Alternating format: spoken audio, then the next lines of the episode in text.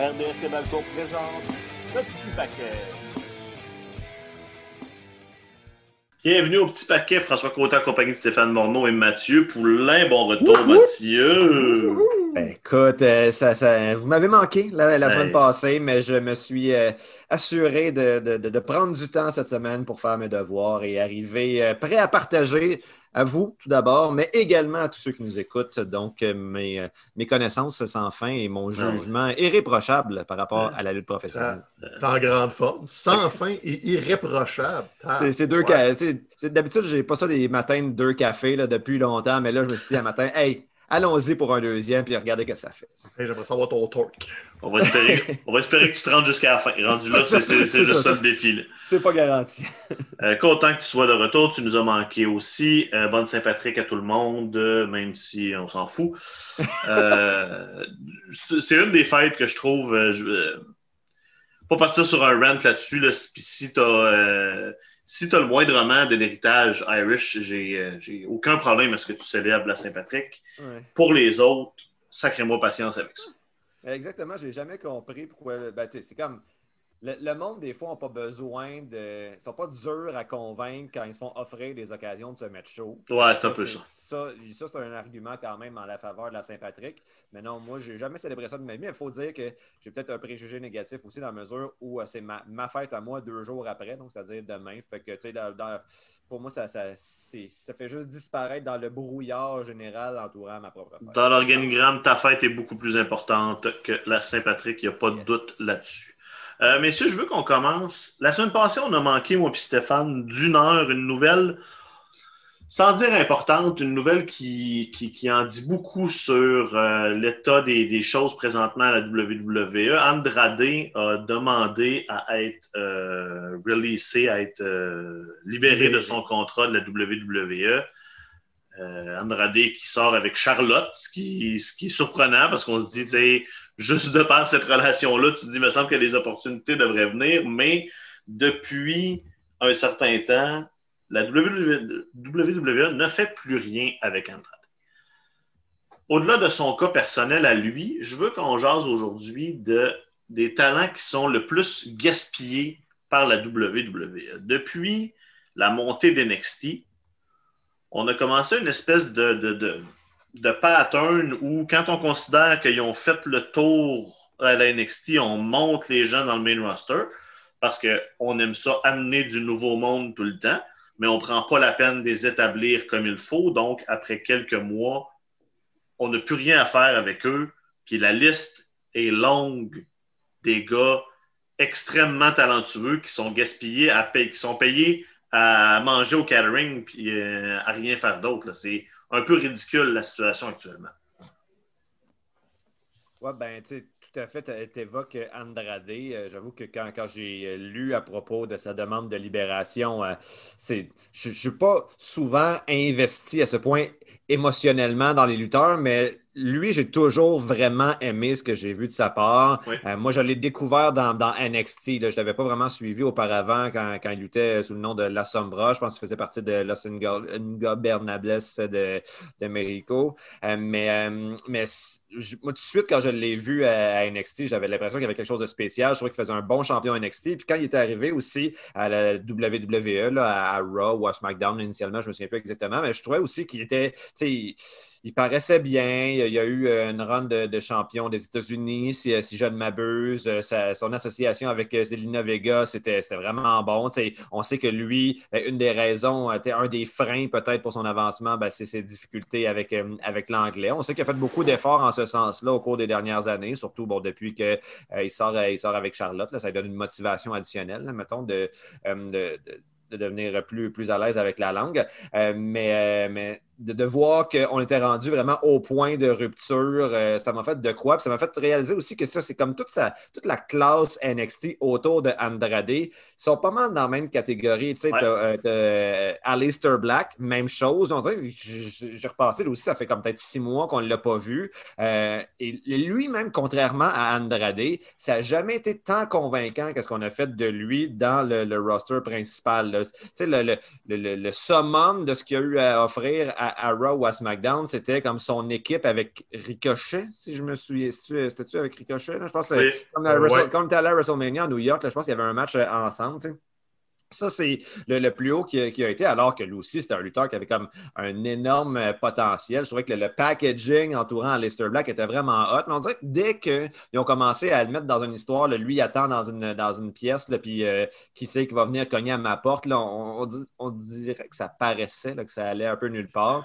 Donc, on l'a perdu de vue. Ricochet, même chose. Lui, à la limite, on le voit un peu de temps en temps, mais c'est rendu pour jobber. Jamais j'aurais pensé que Ricochet aurait fini comme jobber. Euh, donc, euh, donc tu sais, en, en, en en trois, là, j'imagine que Stéphane, t'en, t'en as d'autres en tête, euh, Ben, peut-être. Puis il y a- aussi Lee, puis tu sais, Stéphane, c'est ça, on dirait un peu le problème, hein, c'est que tu sais, on, on les amène, on a une histoire à raconter pour eux, puis après ça, on prévoit plus rien, puis on les laisse comme mourir dans le disparaître dans le néant. Non, c'est ça, c'est comme les. On, on, soit on les amène pour utiliser le, le pop initial, comme on va les sortir au Rumble, on va faire une petite surprise à Mania. Et là, c'est quasiment rendu 1 sur 6, 7 qui a une semblante continuité. Puis t'en as que c'est long. Tu sais, Matt Riddle, ça a pris un certain temps avant qu'il commence à peut-être faire un peu quelque chose avec.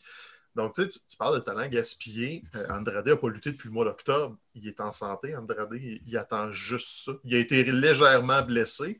Alistair Black, même chose. Euh, on vous épargne les équipes qui ont passé au tordeur, les War Raiders. Il y en a un vrai. blessé. L'autre, il fait quoi? Il se tourne les pouces, il joue par chez il...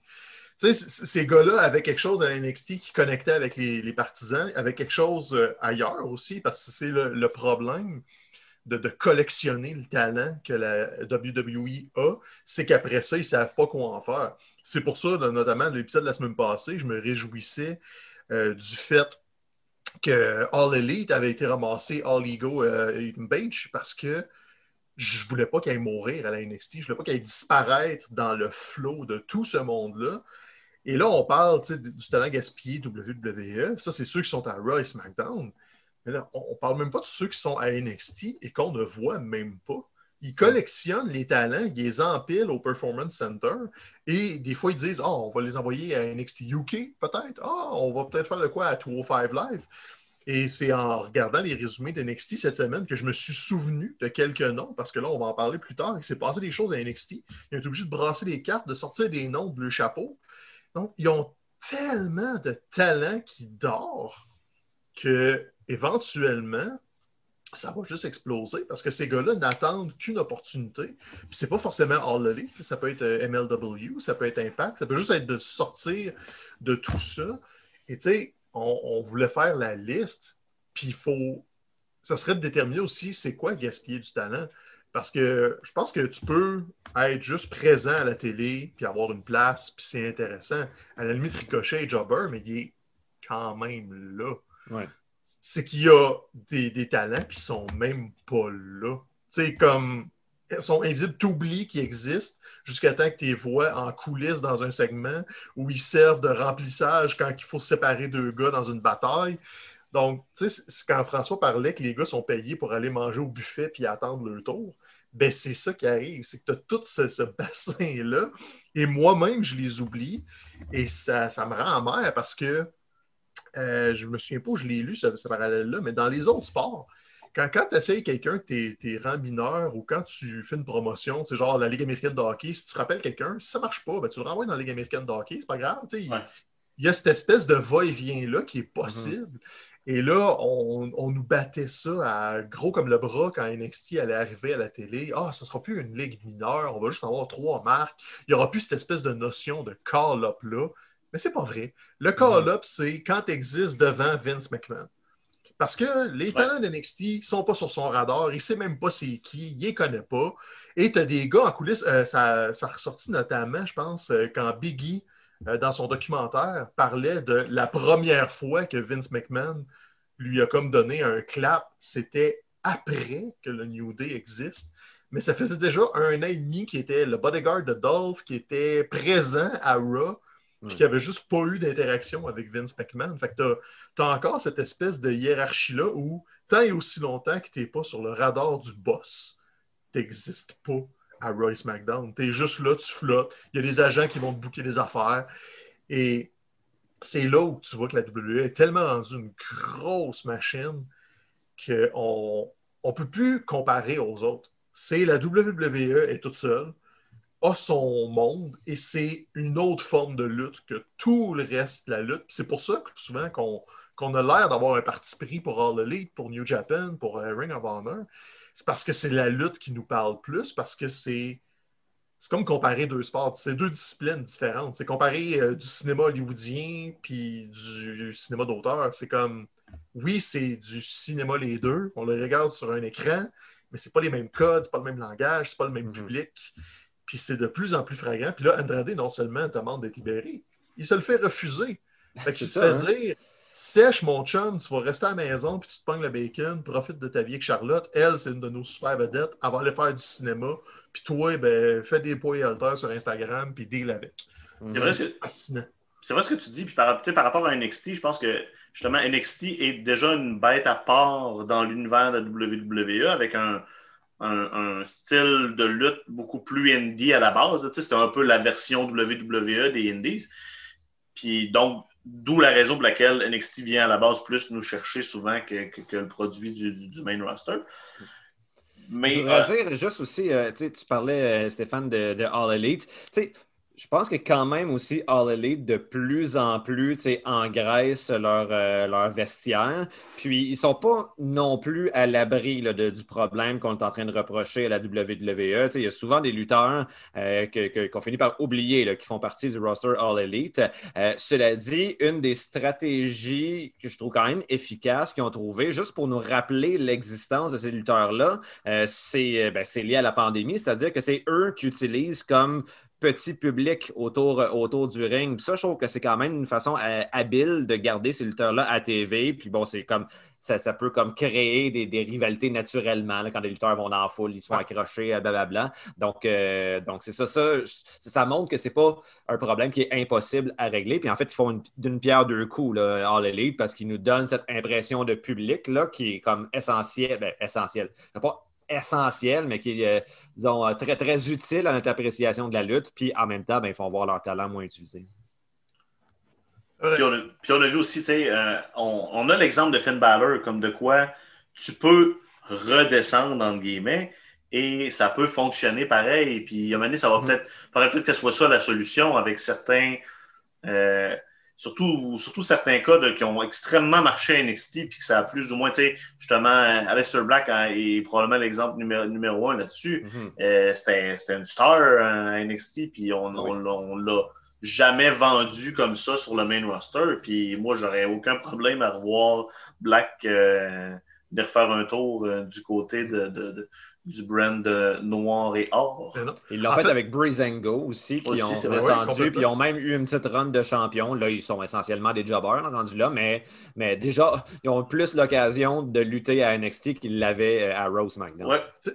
Il y aurait une solution super simple à ça qui est calquée sur le sport. Annonce que tu as un nombre X de lutteurs tu dis, Raw a un pool de, je sais pas, 60 lutteurs, SmackDown en a 50, puis NXT en a 50. Puis tu fais des switches. Si tu, si tu transfères quelqu'un d'NXT à Raw, il ben, faut que tu enlèves quelqu'un de Raw puis tu le transfères ailleurs. Ça, ça, te forcerait à juste pas empiler puis hoarder le talent parce que ils n'ont aucune obligation de le faire, ils le feront jamais. C'est pas une ligue professionnelle, il n'y a pas de contrat, c'est pas la même dynamique mais tu pourrais jouer avec ça. Puis là, ça, donnerait une espèce d'investissement de, Ah, tu t'es mérité un spot à Raw. Puis là, tu pourrais jouer avec les Ah, si euh, tu perds ce combat-là, ben, tu perds ton spot à Raw. Puis là, tu te fais sortir de l'alignement. Mm Tu sais, c'est qu'ils ne pensent pas en dehors de la boîte, puis sont tout le temps pognés dans juste cette mentalité-là de on veut tout garder pour nous autres, puis on, on laisse rien aux autres. Puis ça fait mal à tout le monde. Tu sais, ils ont acheté Evolve. Pourquoi tu n'as pas laissé vivre Evolve comme sais, comme camp d'entraînement à NXT, pourquoi NXT n'a pas une East Coast League pour que le monde qu'on ne voit pas à TV lutte ailleurs? c'est ça qui est. C'est juste bizarre. Anyway. c'est la même chose avec la scène UK. Je veux dire, tu, tu, tu crées NXT UK, tu achètes Progress, puis au final, tu as juste tout, puis ça te donne rien. Tu, tu, tu, tues un peu la scène indie puis a trop peur. C'est. c'est d'avaler pour avaler. Là, ça absolument. Puis là, ils veulent le faire en Chine, pas au Japon. Je comprends. Ils ont juste trop d'argent. c'est dur. Il reste à voir si les lutteurs eux-mêmes sont. Nous, d'un point de vue euh, du, euh, des, des, amateurs, euh, on, trouve ça, on trouve ça bien plate. Mais bon, là, oui, Andrade demande sa libération de contrat, mais il y a peut-être aussi beaucoup de lutteurs qui s'en plaignent pas trop parce qu'ils sont, ils sont payés quand même mieux qu'ils auraient été payés en n'ayant pas de contrat. Là, ça, c'est sûr. C'est du cas par cas, j'imagine. Il y en a mhm. qui aiment ça. C'est une famille, si t'as pas de famille, si t'as des ambitions. Ça dépend où mhm. tu es dans ta carrière aussi. Si tu as déjà été champion du monde puis que là, tu t'en sacs un peu, c'est all good. Si tu as 25 ans et tu veux monter, c'est ça. Oui, puis on, en connaît des lutteurs qui se sont ostinés avec le monde sur les réseaux sociaux qui disaient comme tu es sous-utilisé. Puis je pense à Tyler Breeze, entre autres. Puis je pense qu'il y en a eu d'autres. Puis il a répondu Moi, je je, je, je, fais plus d'argent là que jamais dans ma vie. J'ai un chèque. Euh, ça me dérange pas de lutter à main event ou euh, d'un house show hors TV quand il y en avait. Là.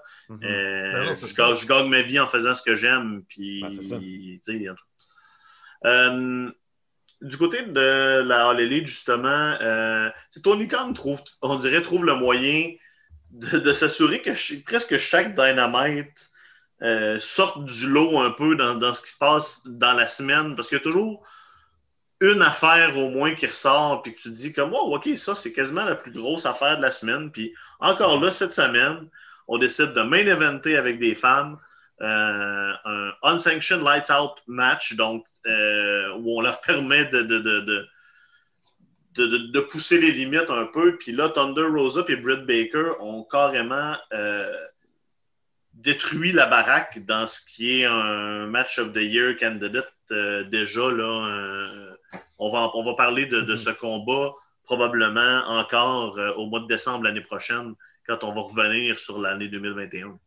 je trouve ça bien parce que justement, on en parlait dans les dernières semaines. On, on, trouvait que All Elite avait de la difficulté à bien implanter sa division féminine. Et là, j'ai l'impression que ce, ce, ce show-ci euh, a, marqué un, tournant, si on veut, dans la crédibilité de la division féminine au complet. Non seulement il y a ce match-là qui a été tout feu, tout flamme à la, fin du gala, mais même, euh, c'était quoi? C'était il y a deux semaines dans le match avec Shaq, ou trois semaines, je ne sais plus trop trop, il y avait Jade Cargill qui avait comme attiré notre attention. Là, elle a encore une occasion de, briller dans, le même, dans le même gala. Euh, et donc, c'est ça, finalement, alors qu'il y a de cela peu de temps, on avait l'impression que cette division féminine-là avait comme plus ou moins d'avenir ou n'avait pas de direction. Là, je me sens investi dans cette division-là. cette division-là. Et pour le match final, j'avoue que quand, le match a commencé, je pense, je pensais pas être intéressé vraiment par, euh, par ce match-là. Thunder Rosa, je la, je la trouve cool. Britt Baker aussi, mais je ne me réveille pas la nuit en pensant à, elle. Là, euh, là, je trouvais que le début du match aussi, j'avais l'impression qu'on nous promettait un match euh, de, style un peu plus euh, hardcore, mais j'avais l'impression que euh, les, les, lutteuses se donnaient pas tout à fait. Je trouvais que les, premiers spots du match avaient l'air fait un peu à moitié, là, notamment le moment ils sont ramassés dans le public, puis là, Britt Baker était sur une chaise, puis Thunder Rosa comme fait un, un flip sur elle, elle a couru vers elle. Puis là, je, trouvais que ça, ça, avait été fait un peu lentement, que ça paraissait qu'elle arrêtait de se protéger. Mais plus le match avançait, plus je suis comme Oh, oh, Oh, oh, oh, oh, toujours de plus en plus. Puis, je veux les, cinq dernières minutes, j'étais au bout de mon siège. Euh, Amélie est en train de se brosser les dents, puis elle m'entendait crier dans le salon. Euh, j'étais quand même euh, bien impressionné d'elle. Donc, félicitations à ces, filles-là qui vont, ont sûrement mal dormi hier soir pour des raisons physiques, mais bien dormi pour des raisons, disons, émotionnelles et des raisons d'ego. En fait, tu sais, une chance qu'ils ont donné tout un show parce qu'un truc qu'on oublie des fois, c'est que Dynamite enregistre toujours deux semaines en même temps. Donc, tout ça, s'est ah enregistré depuis la semaine passée. Et Tony Khan, quand il faisait la promotion, et plusieurs autres disaient Manquez pas ça, match de l'année. Tu sais, ils savaient déjà qu'il y avait un winner entre les mains. Et là, ils sont tombés un peu dans le même vice que je reprochais la semaine passée de trop vendre quelque chose c'est que là, tu mets des attentes. moindrement que le match aurait été un peu moins que très cool, mais là, j'aurais fait tout ça pour ça, point, point, point. Mais là, il y avait effectivement une pépite entre les mains là, quand, quand, quand la rivalité a été construite comme ça, ça fait une couple de mois qui se tourne autour. Fait que tu avais l'aspect dramatique. Puis c'est juste la preuve. qu'est-ce qu'on n'arrête pas de dire? Si tu veux que les femmes brillent à All Elite, donne-leur du temps, puis donne-leur de la place. Mhm. Puis là, tu leur as donné le spot principal. C'est la première fois que Dynamite finit avec un combat féminin, même pas pour le championnat. Et même en perdant, Britt Baker ressort de là comme une Ben des top 5 de la division. Ouais. Thunder Rosa, pourquoi c'est pas ta championne, je comprends pas. Tu sais, c'est, c'est simple, simple, simple. faut juste le faire comme il faut. Puis là, la beauté de ça, c'est que c'était préenregistré, ça n'a pas sorti. Le, mystère est resté un petit peu. Je voulais le voir, je l'ai vu. Puis honnêtement, ouais, c'est leur meilleur match à Dynamite cette année de loin. Toute division confondue. Fait que j'ai juste hâte de voir comment ils vont balancer ça après. Euh, Stéphane, euh, Cody et Penta sont affrontés aussi en début de, de carte. Euh, J'étais un peu surpris. Je m'attendais peut-être à, un build-up. On peut espérer une série de matchs peut-être entre les deux. Est-ce que ça te dérange euh, de commencer déjà avec une défaite par roll-up pour Penta ou en même temps parce que ça fit avec ce qu'on veut raconter, c'est-à-dire qu'il est surconfiant, que ça va puis qu'on peut builder à partir de, de- de- de ce point de départ-là? Ouais, le, le- ça me dérange, oui, parce que j'ai peur qu'ils le fassent trop vite puis mal. Mais je comprends exactement ce qu'ils veulent me raconter. L'histoire est conséquente. Ils veulent juste dire, c'est ça, tu l'as dit, Panta était trop confiant, puis Cody est opportuniste et tout ça. Mais c'est ça, je trouve que c'est too soon. C'était la semaine passée qu'ils l'ont installé. Là, tout de suite, le combat. Cody est déjà one-up sur Panta. Fait que techniquement, il pourrait juste dire Je t'ai battu, bye, j'ai pas besoin de remettre ça. Donc, tout dépend de est-ce que c'est c'est une façon de séparer Panta du Triangle of Death sans le séparer concrètement, mais qu'il soit le, plus méchant des trois. Parce qu'il y a une tendance plus je veux blesser Cody, on va jouer un petit peu là-dessus. Fait que tu veux avoir un Penta plus tout seul versus un Ray Phoenix qui est très, très, très over en tant que babyface? Peut-être. Donc, tu sais, je suis comme, je suis pas contre, je suis pas pour parce que je veux voir la suite. Si ça arrête là, c'est vraiment décevant. S'ils font un build-up puis que Penta va mettre des chapeaux de toutes les fêtes possibles pendant ses combats, ben là, je suis acheteur parce qu'un Penta de la Saint-Patrick, on est proche d'un icône. Là. Je, fuck les lutins. Là. Moi, je veux Ouais. voir Penta avec les petits chapeaux verts. Euh, Mathieu, justement, euh, on a aussi continué euh, à en apprendre plus du côté de la nouvelle équipe de MGF qui s'appelle The, The Pin- The Pinnacle. Ouais, ouais, Le- ouais. le- comment on traduirait ça, le pinacle? Le, Pinac. En tout cas, c'est le, le, le nom d'un site de glace, là, me semble, Pinac. Donc, euh, je pense que ça se dit en français. Euh, d'a- D'ailleurs, par rapport à ça, je pense que j'avais lu ça sur Reddit, ça m'avait quand même fait rire.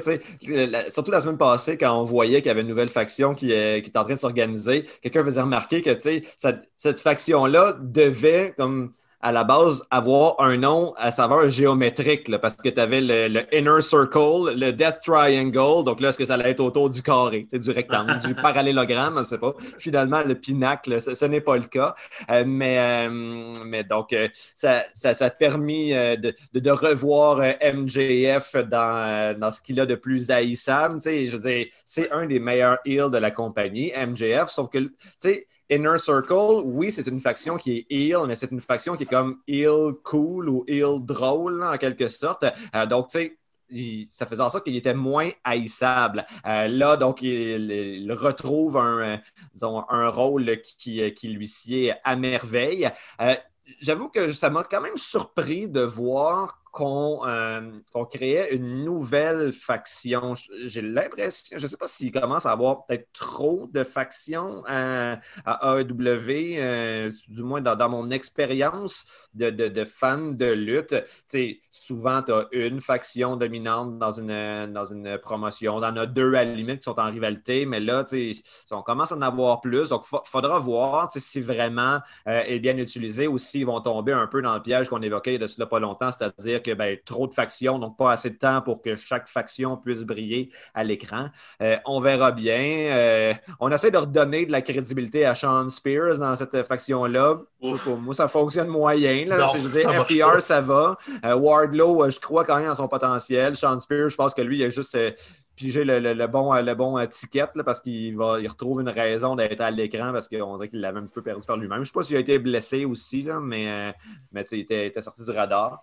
Euh, donc, je veux dire, cette faction-là ne va pas devenir la raison principale pour laquelle je vais écouter Dynamite, mais, mais je suis prêt à donner la chance au coureur parce qu'il y a quand même beaucoup de talent là les mots que tu cherches pour Sean Spears, c'est on s'en calisse. ah, et voilà, Essentiellement, mais tu sais, c'est ça, tu l'as un peu dit, c'est que le, modèle All Elite ressemble un peu plus au Japon, où tu sais, oui, il y a beaucoup de clans, mais souvent, ils sont juste en sourdine en arrière. Tu sais, c'est plus des affiliations que des clans. Là, c'est à l'avant-plan parce que The Pinnacle arrive, puis sont en rivalité claire avec euh, The Inner Circle. Mm-hmm. Mais tu sais, il y, avait un bout ben, l'année passée, quand ça allait bien, quand Jericho était champion. Le Inner Circle était là il n'était pas en rivalité avec personne, c'était juste les body de Jericho. Tu sais, c'est comme. L'aspect clan n'était pas aussi fort, mettons, qu'en 98 à WWE, quand tu avais quatre clans de quatre qui se battaient tout le temps les uns contre les autres. là, c'était clairement des gang wars. C'est plus, plus comme au Japon où tu as trois gros clans, tu as des petites affiliations, puis des fois, un clan se ramasse avec 12 membres, puis tu oublies qu'ils sont affiliés à ces affaires-là. Mais ah là, ils font des matchs par équipe. Ils ah oui, il est membre de Chaos. Ah, c'est exactement, exactement ça que j'allais dire. Au Japon, le nombre de fois où tu vois le super, puis c'est comme, oh, je savais même pas qu'il était dans Chaos, lui. Mais c'est pas grave, puis ça fait partie de... de, de... C'est ça. Ça enlève rien. C'est juste, c'est pas le focus. Là, c'est le focus parce que c'est MJF qui met le focus dessus. C'était son plan depuis tout ce temps-là. Oui, oui, oui. Peut-être pas, mais c'était quand même un maudit bon plan. Puis là, ils ont, ils ont bien joué ça. L'inner Circle n'était pas là. Tu sais, c'est eh comme. Il Faut que tu t'étires la sauce un petit peu. Puis Tony Blanchard, tu le rappelles, moi, j'étais dans le meilleur clan des années 80. Je vais me retirer dans le meilleur clan des années-là. Tu sais, il y a une belle synergie dans tout ça. Il, reste juste à. Tu sais, FGF à 25 ans, il l'a comme dit, c'est lui le, leader de tout ça. tout ce qui manque, c'est de peaufiner l'aspect dans le ring qui arrête d'être juste le, gars qui a peur de tout. Puis ça va être. Dans cinq ans, ce gars-là, c'est le meilleur heel de la business. Ben, il est déjà pas loin de ça, tu sais. Il est déjà pas loin, mais c'est ça. Il reste juste une coupe d'affaires à intégrer. Puis l'arsenal est complet, complet, complet. Fait que là, une rivalité comme Jericho, il va pouvoir éponger plein d'affaires. En MS, c'est même pas le main event du show. C'est juste quelque part dans le milieu du show. Comment n'a pas aimé Dynamite quand tu as toute cette belle variété-là? Sérieusement, le nom est un peu bof on pourrait le traduire euh, selon Google par euh, le sommet. Ou, euh, le sommet, oui. C'est qu'étonné un peu, qu'est-ce que je te dis? Mais on dirait, tu sais, les, les, noms de d'équipes sportives, de, de polyvalentes, quand tu es au secondaire, dans les films américains, chipettes, là, je comme, on est ce clic-là, nous autres, on est les, les pinnacles. C'est comme, t'es gars, c'est un peu de croche. Je pense que tu dis que euh, MGF, faut qu'il peaufine encore son travail dans le ring. Je pense qu'une autre chose qu'il faudrait qu'il règle, euh, c'est sa jaunisse. Là. Je pense qu'il faudrait qu'il se fasse traiter par rapport à ça. Il me semble qu'il y avait le teint euh, un peu cireux hier. Je ne sais pas si c'est une question là, de, de, taux bronzant qui oh réagit mal avec, avec sa peau, mais j'étais comme, y a-t-il des problèmes avec les couleurs de la TV? Puis tu, vois, tu vois les autres lutteurs derrière qui avaient comme l'air des personnes normales. Donc voilà, MGF, va voir un médecin. Je sais que c'est pas gratuit aux États-Unis, mais genre, utilise son argent pour ah non, c'est le, bronzage en push-push. Ouais, c'est ça. c'est clairement du bronzage en push-push. Euh, en terminant sur euh, Dynamite, euh, Stéphane, on continue de c'était de plus en plus de, de, de, drame autour de The Elite. Là. On continue le Don Callis qui, qui, qui, qui, tourne l'affaire dans la plaie des, des, Young Bucks en le disant quand vous regardez dans le miroir, voyez-vous vraiment les mêmes Young Bucks qu'au Japon? Puis l'absence de réponse était euh, parlait beaucoup. Puis là, ils sont venus empêcher euh, Omega d'aller trop loin dans son beatdown de John Moxley. Euh, donc, on continue de mettre sur les rails éventuellement une grosse explosion de, de, de, de, Ben là, on ne fait plus juste le mettre sur les rails. Le, train est parti. Parce que on, s'en doutait un peu que c'est là qu'il allait, mais on n'avait pas la confirmation. C'est que là, on veut vraiment jouer sur le power trip de Kenny Omega. C'est lui le boss, c'est lui le meilleur, puis il se fait, il se fait parler par le petit diable sur son épaule qui est Don Callis, puis en anglais, on dit qu'il lost the plot. Il est juste comme partout. Et là, c'est là qu'on a mis le, pied dans ce chemin-là parce que ben là, c'est Body de DLE. Ça fait 5-6 ans qu'ils sont ensemble. Donc là, il est rendu à la mer avec eux autres. Don Callis a clairement son influence. Et là, non seulement ça, il a choisi les Good Brothers comme ses frères d'armes. Les Good Brothers ont perdu leur titre à Impact contre euh, Finn Juice. Finn Mhm. Juice a dit qu'il ramenait les titres au Japon. Fait que là, on a non seulement le, le- le train est parti pour le, le split de The Elite, pour le retour des Young Bucks comme gentils, pour un Young Bucks contre Good Brothers probablement au prochain pay-per-view de euh, All Elite, pour éventuellement Omega contre Cage et peut-être d'autres choses après. Mais tout, tout ce bassin d'histoire-là a aussi ce potentiel de il se passe quoi si Kenny va chercher d'autres alliés au Japon? Parce que là, on n'arrête plus de parler du Japon. Le Don Callis, il fait pas juste dire que les Young Bucks étaient bons au Japon pour le fun de dire c'était dans ce temps-là, parce qu'il aurait pu dire sur la scène indépendante, il aurait pu dire PWG. Non, non, non. Il commence à pointer clairement dans la direction du Japon. Ça, ça veut dire que si c'est pas juste les Good Brothers, parce que là, les Good Brothers sur Twitter ont poké aussi New Japan, réinvitez-nous, on s'en vient. Il y a quelque chose de vraiment plus gros qui se trame. On nous met déjà le- les traces de tout ça. Leur pay-per-view est après WrestleMania, fin avril, me semble. Je sais pas si ça va être tout de suite qu'on installe cette grosse affaire-là, mais si j'ai une prédiction wild à faire, c'est que All Elite puis New Japan préparent un gros show aux États-Unis dès qu'ils peuvent. Puis ça, c'est peut-être aussitôt que autour de SummerSlam cet été. Oh. Pour leur. euh, en septembre, là, le All Elite, c'est là qu'ils ont le All-In. Je sais pas. Regarde, j'ai aucune information. Je fais juste regarder ce qu'ils me racontent comme histoire, comment ils l'explosent, comment ils placent le pion, comment ces gars-là interagissent les médias sociaux, les histoires qu'ils font, euh, les OG du Bullet Club de Tamatonga notamment. Il n'y a rien qui est fait pour rien là-dedans. Et c'est. J'adore ça parce que c'est ça qui est cool. Tu peux t'asseoir, tu peux spéculer, tu te fais donner des détails. Eux autres, ils savent où ils s'en vont. Toi, tu le sais pas. Puis ils nous le racontent tellement bien. Kenny Omega n'a jamais été aussi bon depuis 4-5 ans. Il s'est trouvé, il est son X. Euh, Don Callis, t'as le goût d'y enfoncer ses lunettes dans le fond de la gorge. La seule affaire, tu sais, là, là, j'ai comme tout donné mes fleurs, j'ai vidé le fleuriste au complet. Lâcher la WWE. C'est ridicule de tout le temps envoyer des pointes à Vince, d'envoyer des pointes à ce qu'ils font l'autre bord. Le T-shirt que Don Callis avait ne sert à rien. Tout ce que vous confirmez, c'est que vous êtes les deuxièmes puis que les premiers, vous êtes jaloux d'eux autres. Ça ne donne strictement rien. Toute cette histoire-là se raconte sans ce niaiseux T-shirt-là qui est même pas drôle. Décroché à un parce que ça fait juste mal à la business. Écoute, moi, je, je suis d'accord avec euh, tout ce que tu, tu viens de dire. Il y a juste une nuance que je voudrais apporter. C'est que je pensais qu'on avait établi qu'il fallait dire Don Callis et non pas Ah! Don Callis. là. Donc, euh, en tout cas, c'est juste, euh, juste ça que je voulais lancer comme ça. Euh, je- J'apprécierais si, euh, si on mettait notre lexique à jour. Écoute, on passe au vote, c'est voté. Moi, je dis oui. D'accord, bon, allons-y avec Don Callis. Euh, Stéphane, je- j'aime cette idée-là. On va espérer que cette prédiction euh, s'avérera meilleure que ta prédiction d'une victoire de Euh, dans, le, dans le match d'unification à Impact. Qu'est-ce que c'est ça, TNA? Ils font n'importe quoi. Ça, ça fait un an qu'ils build comme le plus gros monstre du monde, puis ils perdent contre un Cruiserweight. N'importe quoi. Donc, C'est ça contre Rich Swan. Donc, c'est Rich One qui affrontera Kenny euh, au, au fameux prochain pay-per-view d'Impact. Euh, title contre title, ça sera intéressant euh, à voir. Euh, du côté de NXT, euh, deux choses qui ressortent cette semaine. Bon, premièrement, un gros, un- une grosse explosion de, de, de cas de COVID. Euh, on a renvoyé beaucoup de talent à la maison euh, parce que je pense qu'on veut, on veut que le monde puisse être là à Stand and Deliver euh, Mhm. juste avant WrestleMania. Donc, pas le choix de, de- sortir le monde un peu de la circulation.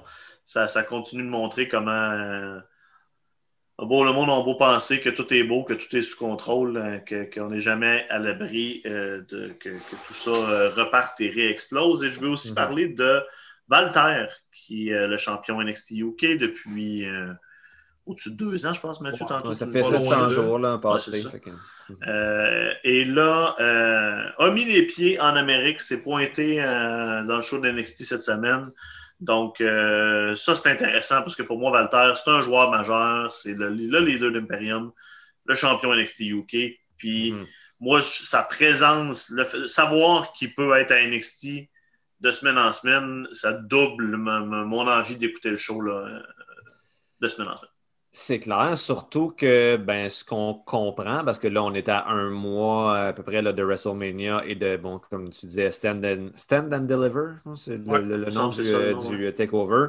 Euh, mais non seulement c'est le fun de revoir Wa- Walter, mais c'est le fun de voir vers quel programme il se dirige, à savoir un match contre Tommaso Ciampa. Euh, donc là, on sait que Walter, contre n'importe qui, ça peut être intéressant, mais contre Ciampa, qui a perdu un peu de, de son lustre depuis bon, la fin de la rivalité avec euh, Johnny Gargano. Je veux il est encore, il est encore efficace, mais on n'est jamais autant investi euh, dans, dans lui que, que- depuis, euh, depuis sa, rivalité qui s'était tirée sur, sur deux ans à peu près avec Gargano. Là, je pense que justement, Walter, c'est quelque chose qui pourrait nous, nous réintéresser à- en lui. Je trouve juste ça bizarre, la décision de, de Champa de visiblement se faire pousser les cheveux alors que, bon, euh, il a euh, une calvitie assez violente. Je peux en parler parce que, bon, c'est- mon cas à moi aussi. Donc, tu sais, genre, c'est pas de la discrimination par rapport aux autres. Euh, mais donc, si on est habitué de le voir la tête rasée, là, les cheveux qui, qui allongent, je trouvais ça, je trouvais ça bizarre. Enfin, tout ça pour dire que oui, Walter qui est de retour, c'est de très bon augure. Surtout qu'on avait vu ses collègues de Imperium tu sais, depuis, depuis Ouais. plusieurs mois. Donc, c'était quasiment bizarre que Walter soit pas là, mais si c'était pour préparer une entrée aussi triomphale ça. Celle de cette semaine. Walter, Walter contre Ciampa, euh, just shut up and take my money. là. À quel ça, endroit exact. je peux pitcher mon argent? Dans l'écran? Mhm. Tu sais, moi, tout ça me, me lance une question. Tu sais, le- le- la, la COVID a changé la donne. On a envoyé plein de monde à la maison. Faut, tu sais, on était à deux semaines, en deux, trois semaines de stand and deliver. Fait que, il n'y a pas le temps de niaiser. Ils ont-tu écrit ça sur le fly ou si c'était vraiment prévu? Parce que oui, là, on a Walter arrive.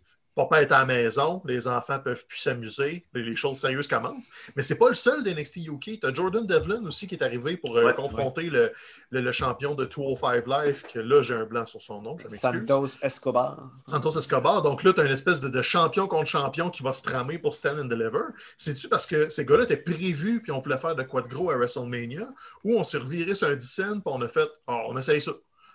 Mhm. J'ai comme l'impression que c'était un peu le deuxième parce que les histoires, ils ont, ils ont, ils ont bifurqué vers la gauche rapidement. Sauf que tu peux pas juste les importer de- d'Europe comme ça sans faire de quarantaine, sans rien. Donc, tu sais, je suis comme. Ouais. Je sais pas ce qu'elle pied danser avec tout ça. Dev- Devlin, je pense que c'était prévu. Lui, ça fait plusieurs semaines qu'on avait appris, qu'on avait entendu parler là, qu'il était, euh, qu'il, qu'il- qu'il- qu'il était revenu de sa blessure puis qu'il voulait. euh, Pour Walter, comme tu as dit, c'est le côté quarantaine qui me, qui me fait douter, mais c'est vrai qu'on dirait. Peut-être que c'est accéléré dans le sens que euh, il était peut-être là stand-by, puis là c'est comme oups, il faut qu'on sorte euh, ben du monde du show tout d'un coup, puis euh, c'est pas impossible. Puis aussi, on a confirmé là, un Balor contre Karrion Cross Mhm. pour, euh, pour Stand and Deliver, donc Ouais, euh. C'était c'était écrit dans le ciel, là, mais. on s'y attendait. Euh, bon, Peut-être l'impression que c'est là que Balor va perdre son, son championnat. là. Il, y a, il y a- il y a- il y a eu un, un beau, euh, un beau règne avec des défenses contre des, des joueurs majeurs, mais Karrion Cross, il ne faut pas oublier qu'il avait gagné le championnat pour Ouais. le reperdre le- le- dans le match même parce qu'il s'était blessé. Donc, il n'a jamais eu droit au règne qu'il était censé avoir. Donc, je pense que c'est là que ça se passe. Parce que, ouais. Mais- possible. Du côté de la WWE, on est dans la fin de la route vers WrestleMania. Fastlane est le, dernier arrêt euh, toujours aussi superflu. Euh, bon, première chose qu'il faut qu'on discute, euh, ça a été annoncé cette semaine, c'est officiel. Il va y avoir des fans à WrestleMania. On est au Raymond James Stadium où il y a eu le, Super Bowl cette année aussi à Tampa. On n'a pas eu, je pense, la pleine capacité qu'on espérait avoir du côté de la WWE, Stéphane, mais on peut s'attendre, je pense, à autour de 25 000 personnes euh, Ouais. dans, dans- dans le stade et, et des, euh, et avec l'événement aussi du côté de la UFC qui va avoir lieu. On peut s'attendre à des éclosions euh, un mois, un- un- en au mois de mai. Là, la Floride risque d'être un territoire euh, Écoute, c'est. post-apocalyptique. C'est effrayant parce que sais, la, la Floride a toujours une régulation plus permissive. La preuve, c'est pour ça que la WWE est au Tropicana Field pour son Thunderdome depuis tout ce temps-là. C'est pour ça que All Elite est à Jacksonville. Mais c'était quand même très contraignant. C'était un nombre limité de participants. Et là, c'est ce mois-ci, on a décidé de lever toute mesure restrictive. Et c'est là où euh, les billets sont en vente juste à deux semaines de WrestleMania. Ça fait une semaine et demie que la WWE planche là-dessus, veut vendre des billets et on attendait juste de savoir combien on pouvait en vendre. Ouais. Et là, on s'est fait dire environ 25 000, probablement qu'on visait plus 40 000 parce que c'est un stade de football, il rentre euh, au-dessus de 70 000 personnes au Raymond James Stadium facilement. Donc, on a quand même gardé une certaine limitation au niveau des gens, au niveau de la Floride, mais on parle de deux soirs consécutifs, plus de 25 000 personnes. Et là, ce qui va arriver, c'est que les gens vont voyager pour aller à WrestleMania. Mhm. Des gens de partout aux États-Unis vont se déplacer pour y aller. Des gens du Canada vont se déplacer pour y aller parce que tu peux y aller par avion. Il faut juste que tu respectes la quarantaine en revenant. Et c'est là où on l'a vu euh, plus tôt en mars. Le spring break a été un désastre aux États-Unis au niveau des éclosions. Et là, on se redirige vers ça parce que là, on parle de WrestleMania, qui est à l'extérieur, c'est un peu moins pire. Le Super Bowl s'en est bien sorti pour ça. Sauf que la différence du Super Bowl, le Super Bowl, la moitié des billets étaient donnés à des travailleurs de la santé qui avaient été vaccinés. Mhm. Et l'autre moitié, c'était des partisans avec une distance d'à peu près 12 bancs entre chaque personne. On a fait le maximum pour pas que les gens soient contaminés, tandis que là, tout ce qu'on va faire probablement, c'est de, de- de condamner des petits bancs entre tout le monde, puis that's it. Ça va être un espèce de Far West pré-COVID, un an plus tard de la pandémie. Et si ça, ça vous fait pas peur, mais là, tu as l'UFC qui, eux, ont décidé d'en annoncer un à l'intérieur. C'est un Ouais. aréna intérieur de 20 000 personnes qu'on va remplir plein à craquer. On le savait déjà que le UFC était moralement, comment dire, des imbéciles, avec leur Fight Island à Abu Dhabi, puis Dana White qui veut pas porter le masque nulle part où il Ouais, va, Dana n'a pas, pas pas de scrupules. Là. Et là, ils l'ont juste confirmé. La pandémie fait ressortir le pire des hommes d'affaires. Le UFC va, écoute, va contaminer un nombre incroyable de personnes. Puis la WWE, ça fait juste nous confirmer que dès qu'ils vont être en mesure de recommencer à pleine capacité, ils vont le faire. Et ça, ça veut dire aller à Dubaï, ça veut dire se promener, ça veut dire remplir les amphithéâtres. Donc, on aura appris strictement rien de tout ça. Et en plus de ne pas apprendre sur la pandémie, on n'apprend même pas que Fastlane ne sert absolument à rien. Ah, C'est vrai, c'est ça, c'est de ça qu'on parlait initialement. On le cache même plus. là. On annonce les combats de WrestleMania, nonobstant le fait que Fastlane Ouais, est là. Je c'est. Drew combat à Fastlane dans un match qui n'est pas pour le titre parce que c'est déjà annoncé euh, Ah ouais. euh, pour Mania. Euh, Sacha et Bianca ont un combat pour les ceintures par équipe féminine quand on sait qu'ils vont s'affronter un contre un. Et je veux vous amener un petit peu là-dessus. Quand Bianca a remporté le Rumble, on était comme, oh oui, Bianca, Sacha, c'est, c'est- non seulement c'est fait, mais ça s'écrit tout seul. C'est, ça va être euh, malade. Ça peut main eventer un des deux soirs. Puis là, on a réussi à complètement bousiller ce build-là en faisant de Reginald, what Ouais, the oui. fuck, la figure principale pratiquement de la division féminine.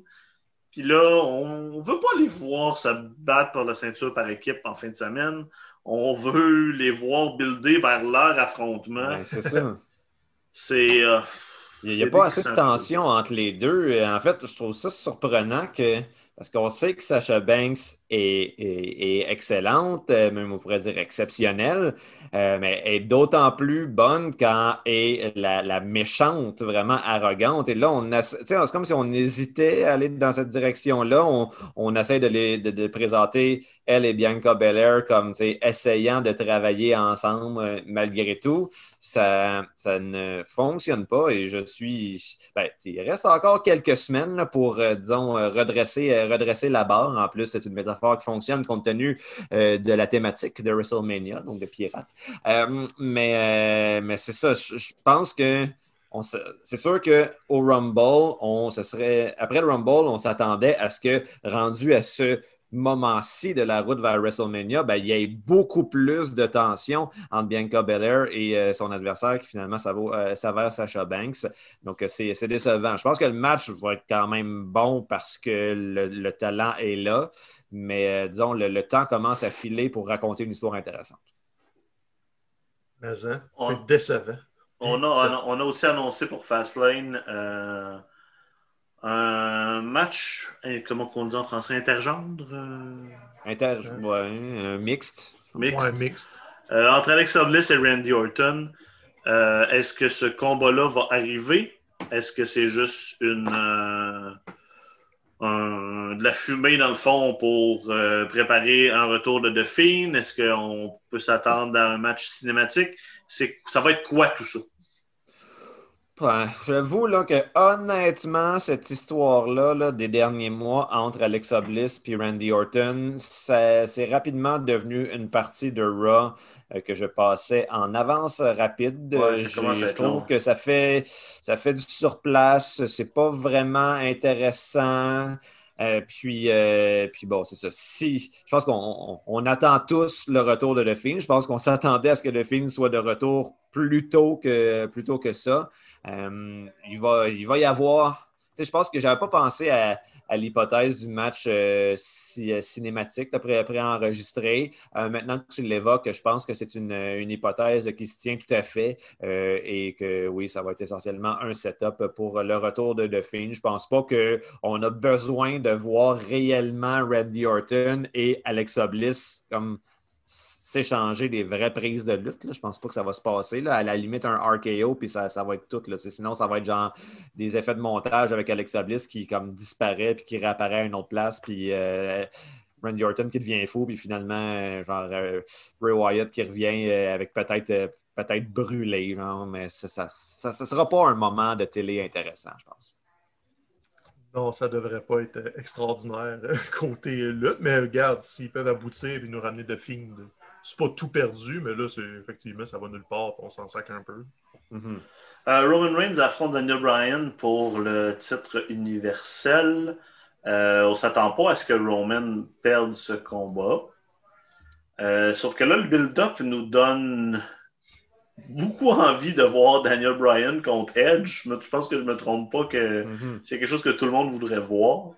Euh, est-ce qu'après qu'ils perdent là contre Roman, on trouve une manière de venir l'impliquer dans le combat à Mania ou on s'en va vers, dans une autre direction pour Daniel Bryan?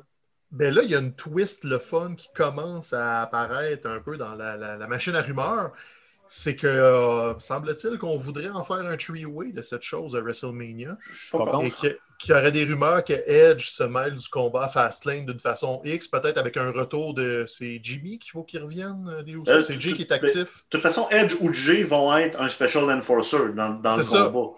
Mais si tu ramènes Jimmy ou je sais pas quoi, il y, a quelque chose qui se trame, semble-t-il, pour peut-être que ce soit à trois, puis que Daniel Bryan soit là aussi pour dynamiser la rivalité, parce que je pense que il trouve que ça manque un peu de souffle. Le, fait que ça ait coulé d'avance, le fait que Edge est peut-être pas aussi euh, actif qu'on aurait voulu, et peut-être pas aussi. Euh, tu sais, j'ai rien contre Edge, là, mais c'est pas le Edge d'il y a 15 ans. Mm-hmm. Il, manque le petit quelque chose qu'il y avait. Fait que tu as peut-être besoin d'un Daniel Bryan en feu pour justement être la bougie d'allumage à tout ça. Parce qu'à part voir Roman Reigns tout péter, on, on s'enlignait pas vers grand-chose. Surtout que, Daniel Bryan, c'est dans ses derniers WrestleMania. il a déjà annoncé d'avance qu'il était pour repaiser sur, sur le frein par rapport à sa carrière dans le ring. Euh, donc, j'ai pas l'impression que quiconque était excité à l'idée d'avoir un match à WrestleMania, Roman Reigns contre Edge, j'ai pas l'impression que personne serait triste que ce match-là soit finalement un triple threat avec Daniel Bryan. Je pense que je pense que ça serait une des meilleures façons de construire ce match-là. Edge est encore capable de lutter. On l'a vu. Euh, on, riait un peu du branding euh, qu'il y avait eu autour. C'est son match contre Randy Orton, genre the greatest wrestling match of all time. il y a de cela un an à peu près. On trouvait ça un petit peu pompeux, mais en bout de ligne, je me souviens que j'avais pour vrai été impressionné par le match. Euh, Edge m'avait surpris par la, la, qualité de lutte qu'il avait encore en lui. Donc, il serait capable de faire un bon match avec, euh, avec Roman Reigns. Mais tu sais, Daniel Bryan devient comme une police d'assurance intéressante pour, euh, pour assurer la qualité du match parce que avec des lutteurs vieillissants, Roman Reigns, on a des, moi je repense à son match contre Undertaker euh, en Floride, la WrestleMania, de cela quelques années. C'est ça, ça, avait été un, gros malaise. Je dis pas que c'est comme la même situation avec Edge, parce qu'Edge en a encore, en a plus dans le réservoir que ce qu'avait Undertaker à ce moment-là. Mais, mais tu sais, c'est mieux de ne pas prendre de chance puis de mettre le, plus d'éléments possible. Donc, euh, Triple Threat, moi, je serais vraiment pour. Mais il y a ça, et il y a aussi, tu sais, quand cette rumeur-là commençait à sortir, j'ai commencé à analyser les scénarios. Mettons que tu laisses ça comme c'est là, Roman Reigns contre Edge, Reigns gagne. Qu'est-ce qui se passe après pour Roman Reigns à SmackDown? Mm Tu n'as comme rien d'installé, tandis que là, si tu as un Triple Threat, tu t'ouvres une très belle porte à Roman Reigns pourrait perdre le championnat à WrestleMania sans perdre le combat. Daniel Bryan pourrait faire un running ah knee sur euh, Edge, gagne le combat, et là, tu te retrouves avec ton programme d'après de Roman Reigns en cinquième tabarnak, qui veut juste reprendre sa ceinture et qui démolit Daniel Bryan. Donc, Daniel Bryan a son moment WrestleMania, et après ça, continue de juste mettre over le talent. C'est ce qu'il avoue qu'il veut faire de ben toute façon. Tu sais, je dis pas que c'est ce qui peut arriver. Je dis juste que tu as beaucoup plus de possibilités intéressantes que de continuer parce que ça ferait pas mal à Roman Reigns de perdre et regagner le championnat un mois après. Au contraire, ça y redonne un chase. Puis des fois, c'est comme ça que tu, tu, revitalises un petit peu quelque chose en donnant une poursuite. Oubliez pas cet aspect-là et ça pourrait faire une twist vraiment intéressante mm-hmm. parce que c'est le genre à Vince de changer ses plans quand les plans écoulent puis qu'il n'est pas content de juste faire, ben, vous vouliez des surprises, fuck off, je vais crisser ça au vidange, puis je fais d'autres choses. On l'a vu par le passé, changer ses plans sur le fly, juste parce que on ressentait une frustration de maudit, j'ai pas eu ma surprise que je voulais avoir, mais je vais vous donner d'autres choses carrément. Puis je ne l'haïs pas, moi, cette potentielle inclusion-là et ce potentiel de. C'est peut-être Edge aussi qui peut gagner. Tu peux faire gagner Edge, puis après ça, il se fait démonter à face euh, en trois temps, euh, deux mois après. C'est pas obligé d'être Daniel Bryan, c'est juste que tu t'ouvres cette opportunité-là. Je pense que ça serait niaiseux de ne pas la prendre. Mm-hmm. Moi, je trouve qu'une victoire de Edge à WrestleMania, ça serait le scénario le plus décevant, j'ai l'impression. Je pense que oui. Oh. On, aura l'occasion d'en reparler d'ici là, mais euh, moi, c'est pas ce que j'ai envie de voir. Euh, cette semaine, le New Day euh, sont redevenus champions par équipe. Euh, ça a fait jaser. Il y a eu une certaine réaction relativement négative un peu sur les médias sociaux. Ils ont dû à se défendre de, redevenir champions encore une fois, comme de quoi c'était pas original, mais ils l'ont joué en disant les équipes ont juste à être meilleures, ce ne sera pas toujours nous autres les champions. Et là, ils ont déjà leur adversaire pour Mania d'annoncer ce sera AJ Styles et Homos. Mm-hmm. Ouais, premier combat pour le géant, l'ancien joueur de basket, euh, Homos. Et hein? est-ce que ça nous dérange de voir AJ Styles dans un combat par équipe à WrestleMania? Oui. Ben, on veut voir AJ Styles à WrestleMania. Point. Visiblement, il n'y avait pas d'autres. Ouais, mais il y avait visiblement, il n'y avait pas d'autres euh, plans. Puis, je veux dire, un, match pour les ceintures par équipe contre The New Day à WrestleMania, c'est comme c'est un match d'importance quand même. C'est un match qui, attire l'attention parce que New Day, ça fait quand même une couple d'années qu'on sait que, ben, du moins qu'on entend euh, l'idée qu'on veut faire, on veut cimenter le New Day comme étant une des plus grandes équipes de l'histoire de la WWE. C'est déjà le cas, mais c'est pas surprenant de les voir accumuler les, euh, euh, le, nombre de, le nombre de règnes. Ah, donc là, c'était c'est leur onzième, si je ne m'abuse, qui, qui, commence. Je ne sais pas c'est quoi le record. Peut-être même que le record est déjà, déjà dépassé. Je trouve ça plate, par exemple, pour Hurt Business qui, tu sais, justement, ils perdent les championnats, puis tout de suite, ils sont même pas. Sont, c'est un peu lié à un problème que tu évoquais tantôt, François, là, puis comme quoi aussi euh, Fastlane, ça n'a pas grand-chose, en tout cas.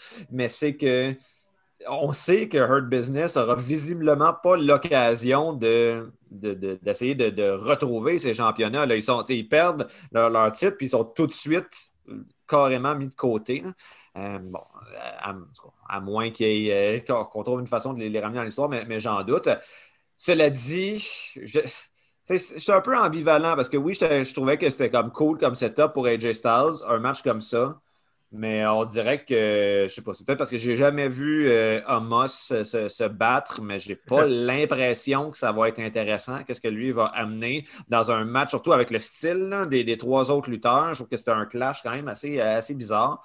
Donc, euh, c'est ça. Je n'ai pas l'impression que ça va être un, un, grand match, mais je trouve que le match-up, juste AJ Styles contre The New Day, ça, c'est intéressant. Moi, ce qui me fatigue de ça, c'est cette maudite tendance-là que la WWE de décider un peu à la va-vite. Bon, c'est quoi le match qu'on veut voir à WrestleMania? Ah, c'est ça. Comment qu'on le fait arriver? Bon, change le titre-là, book ça de même, fais ça comme ça. Tu sais, il n'y avait aucun indice de ça nulle part. Le New Day ramasse les ceintures à trois semaines de WrestleMania juste parce qu'on veut les voir comme champions à WrestleMania.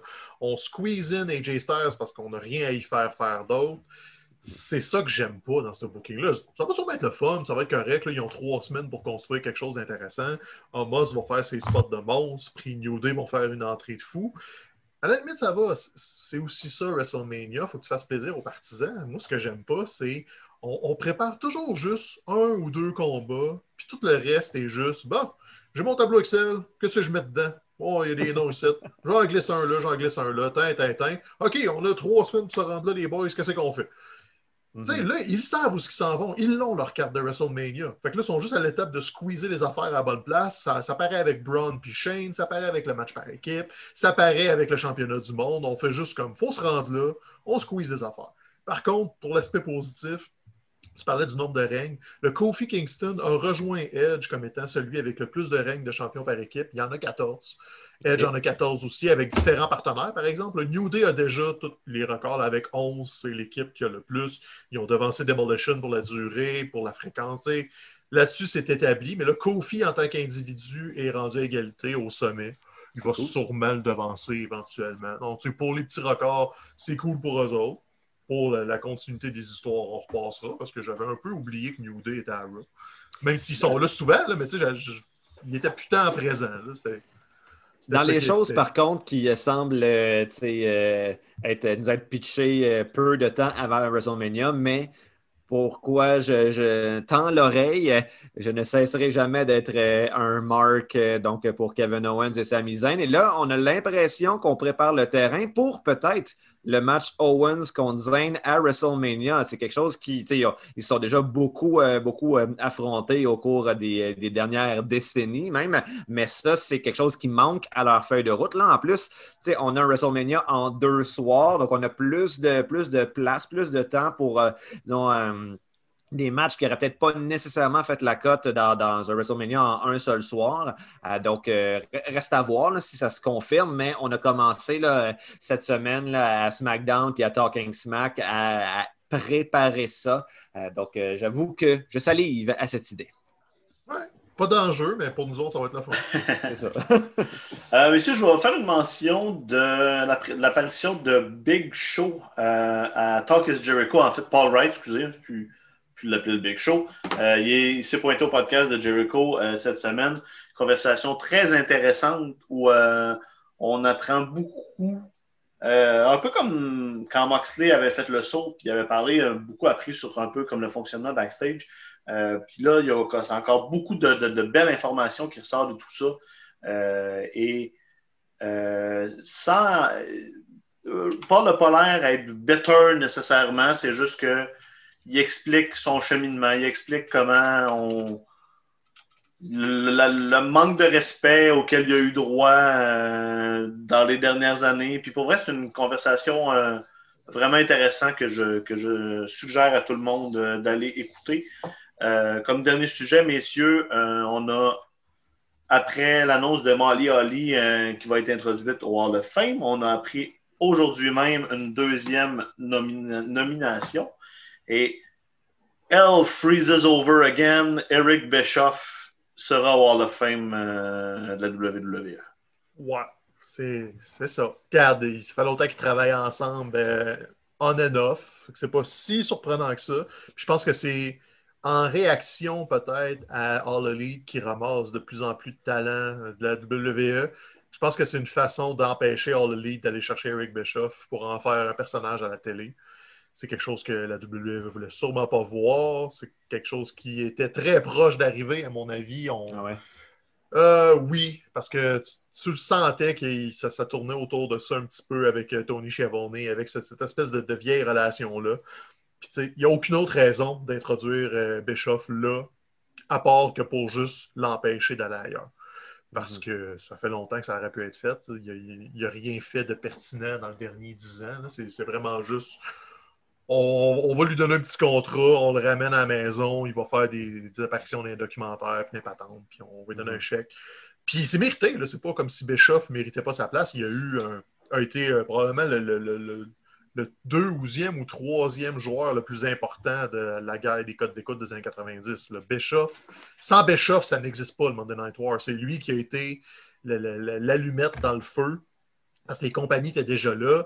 Mais la, guerre en tant que telle, c'est lui qui avait faim d'une promotion, c'est lui qui voulait gravir les échelons, qui était baveux, qui, était, qui, qui avait une carte blanche pour faire ce qu'il voulait et qui a décidé d'être juste le, le- petit nouveau à l'école qui dit bah, ben, Moi, je vais aller m'attaquer au bully tout de suite, puis moi devenir le nouveau gars cool de l'école. Fait que sans ça, il n'y a pas de Monday Night War parce que Ted Turner n'était pas une tête de lutte. Lui, c'était un gars de TV qui avait de l'argent, que ça y prenait cette espèce de- de- de- d'électron libre-là. Et le 2-3 ans que ça a été au sommet, Eric Bischoff était le meilleur booker de, des années 90. C'est juste que les choses se sont gâtées, puis après ça, il, était un petit peu trop masturbatoire euh, au goût de tout le monde, ça, a vite coulé. Mais c'est. Il faut que tu reconnaisses ce deux ans de, de, de magistrat-là. Ça va être la façon de le faire. On va faire un voyage euh, au périple. là. On ressort du euh, footage NWO. Puis... Puis ça veut dire qu'on ne le reverra plus du côté dans l'élite, parce Non, qu'il a été présent c'est- un petit peu dans les dernières. euh, Ben, c'est ça. Hall of Fame vient avec un contrat souvent de Legends, là, que, euh, il n'ira pas ailleurs, puis ça va sûrement être écrit dans son contrat pour le prochain deux ans, par exemple. Tu restes ici, tu fais tes affaires, chillax. C'est Est-ce le que- contrat probablement qu'il voulait offrir au Big Show qu'il a refusé. Est-ce que All Elite va se tourner vers Vince Russo à la place? Alors, espérons, espérons pas. Euh, sérieux, non. C'était pas une vraie question. J'espère. Euh, Mathieu, tu étais absent la semaine passée, fait qu'il a fallu qu'on fasse la, la minute culturelle, moi et Stéphane. Euh, malheureusement, euh, on a été obligé de, de- de- de parler de choses euh, intéressantes. Euh, heureusement, tu es revenu cette semaine. Euh, de quel film plate tu nous parles cette semaine, euh, Mathieu? Ce que j'ai écouté récemment, c'est je suis allé du côté de Terrence Malick, donc réalisateur euh, encore, euh, encore actif. Moi, je me souviens quand j'étais euh, quand, quand, mettons, j'étais au secondaire, puis là, je commençais à m'intéresser plus au, euh, au cinéma. Tu sais, souvent, les, les- il y avait, euh, il y a- pendant une passe, il y avait deux films sur le même sujet qui sortaient à peu près en même temps. Tu avais eu Deep, Deep Impact puis Armageddon, là, deux films d'astéroïdes. Euh, moi, j'étais clairement Team Armageddon, on Oui, s'entend. le sait. eu il y avait eu deux films de Deuxième Guerre mondiale, dans Saving Private Ryan et The Tin Red Line, qui étaient sortis à peu près à un mois de différence. Puis là, moi, je me souviens, quand je suis allé voir The Tin Red Line, qui était un film de Terrence Malick au cinéma, j'avais. Tu sais, j'étais jeune quand même. J'étais pas nécessairement prête à ce genre de cinéma-là. Comme un... Oui, tu sais, j'étais attiré avec, par la distribution du film, par le fait que c'est un film de Deuxième Guerre mondiale. Mais c'était mon souvenir, c'est que c'est un film de trois heures sur la guerre, mais dont la moitié du film, c'est genre Terrence Malick qui filme des animaux dans la jungle. là, tu sais. Euh, fait que là, c'était c'était pas nécessairement ce que je, ce que je recherchais. Et j'ai j'avais pas vu aucun film de Terrence Malick depuis, même The Tree of Life, je l'ai en Blu-ray ici, je l'ai même pas écouté. là. Je acheté Même chose, moi aussi, je l'ai acheté, j'ai jamais eu comme le, le, le, le mood là, de OK, je suis prêt, je suis réveillé, je suis ça. dedans pour trois heures de shot où il se passe rien. On dirait Ah, que ah, ah, c'est ah. jamais, ça m'est pas arrivé encore. Que je Mais vais faire avec vous autres. Mais Ter- euh, Terrence Malick a fait Days of Heaven, qui est 1 heure et demie. Euh, donc, c'est les moissons du ciel, là, je pense en français. là, un film essentiellement euh, avec Richard Gere qui se passe dans les, euh, genre, les moissons de blé. Là, puis, euh, tu sais, je disais la description du film, c'est comme un poème cinématographique Ouais. sur euh, genre le- les États-Unis au tournant du 20e siècle. C'est comme. Bon, OK, 1 heure et demie, allons-y. Là, genre, euh, on, euh, on, on va en être débarrassé. Puis finalement, j'ai trouvé ça full bon. Là. Je veux dire, c'était quand même.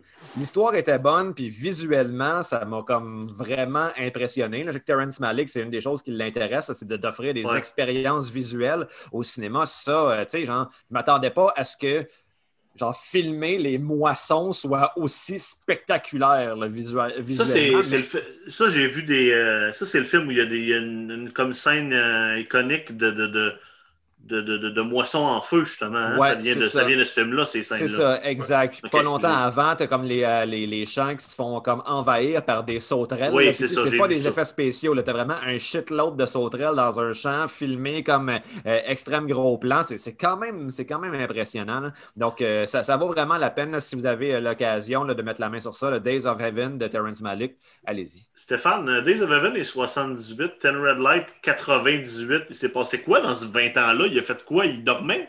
Il a été inactif. Il a à peu près rien fait. Lui a arrêté, puis euh, 20 ans plus tard, il a dit Ah, Je vais recommencer à faire des films.